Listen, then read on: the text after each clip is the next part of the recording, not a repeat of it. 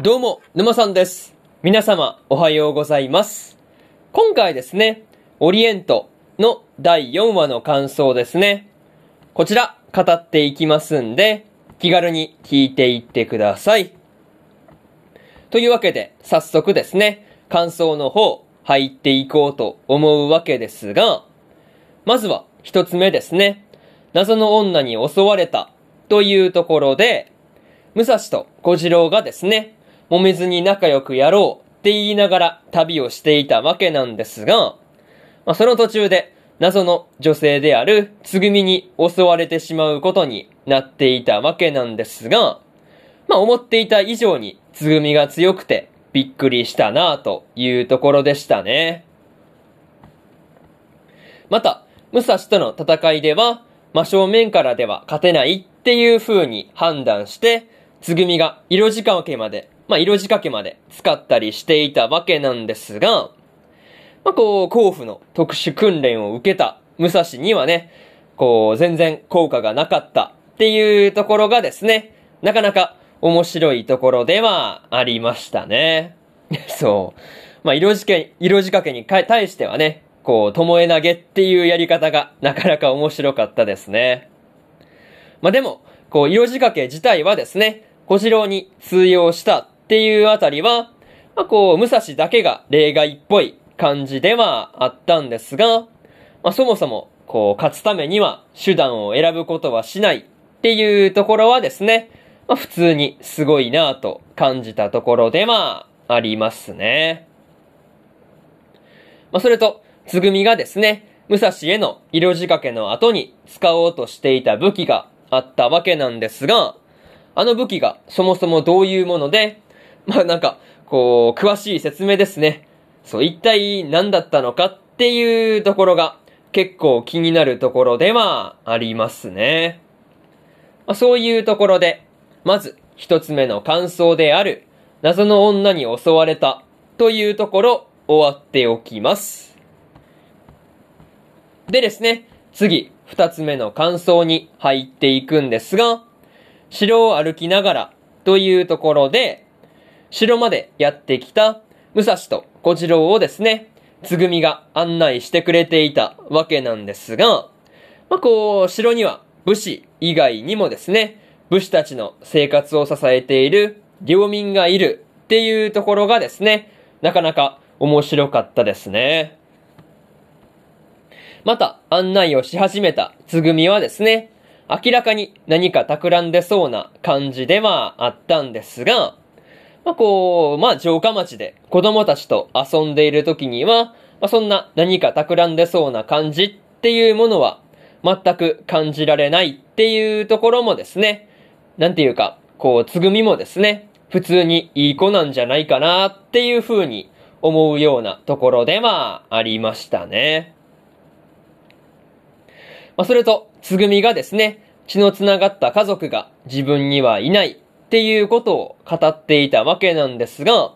まあ、つぐみの姉であるツバメがですね、まあ、こう、どうして命を落としてしまったのかっていうところですね。やっぱりそのあたりの、こう、詳しいところを知りたいところではありますね。まあ、にしても、武蔵がですね、こう、つぐみに対して、俺と一緒だなっていう風に言っていたわけなんですが、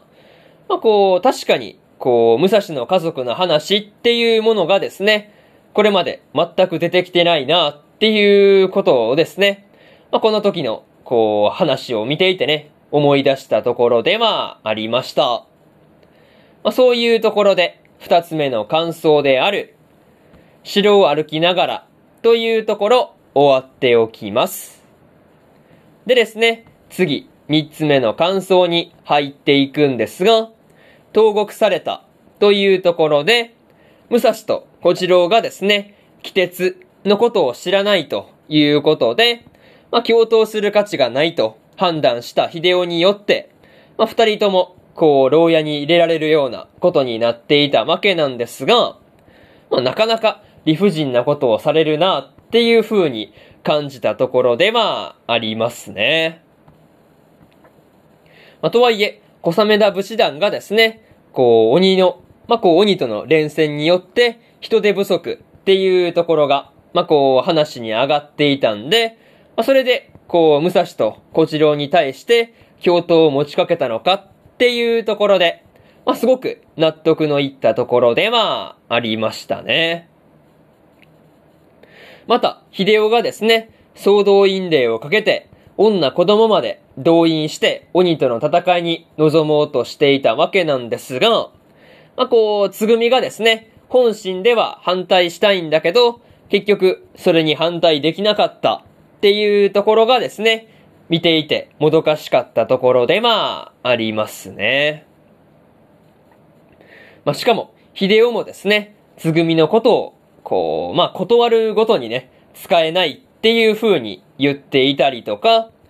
まあ、お前は俺がいないと何もできないな、とかね、まあ、そういうことを言っていたわけなんですが、まあ、そういう時のね、こう、秀夫の笑みっていうところがですね、とにかく、こう、不気味な感じがするなと思ったところで、まあ、ありましたね。まあ、そういうところで、三つ目の感想である、投獄されたというところ、終わっておきます。でですね、最後にというパートに入っていくんですが、今回は、武蔵と小次郎が、小雨田武士団の城にやってきていたわけなんですが、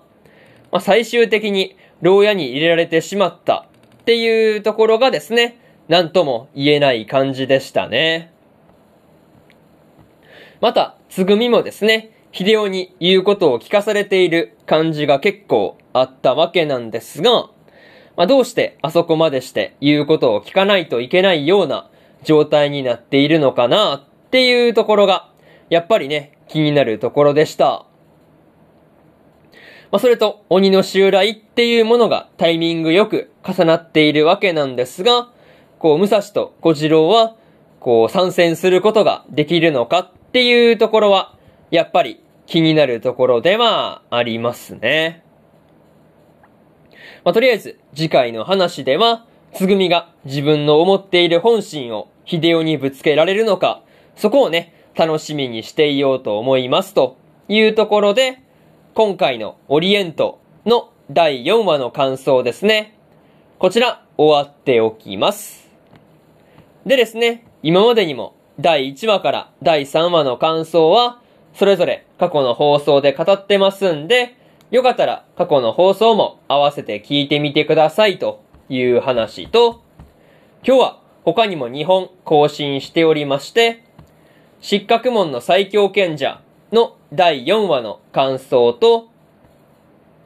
箱詰め交番女子の逆襲の第5話の感想ですね。この2本更新してますんで、よかったらこっちの2本も合わせて聞いてみてくださいという話と、明日はですね、4本更新するんですが、サビクイビスコの4話の感想と、天才王子の赤字国家再生術の第4話の感想、そしてですね、殺し合いの4話の感想と、リアデイルの大地にての第5話の感想ですね。この4本更新しますんで、明日もラジオの方聞きに来てください。というわけで、本日2本目のラジオの方終わっておきます。以上、沼さんでした。それでは次回の放送でお会いしましょう。それじゃあまたね。バイバイ。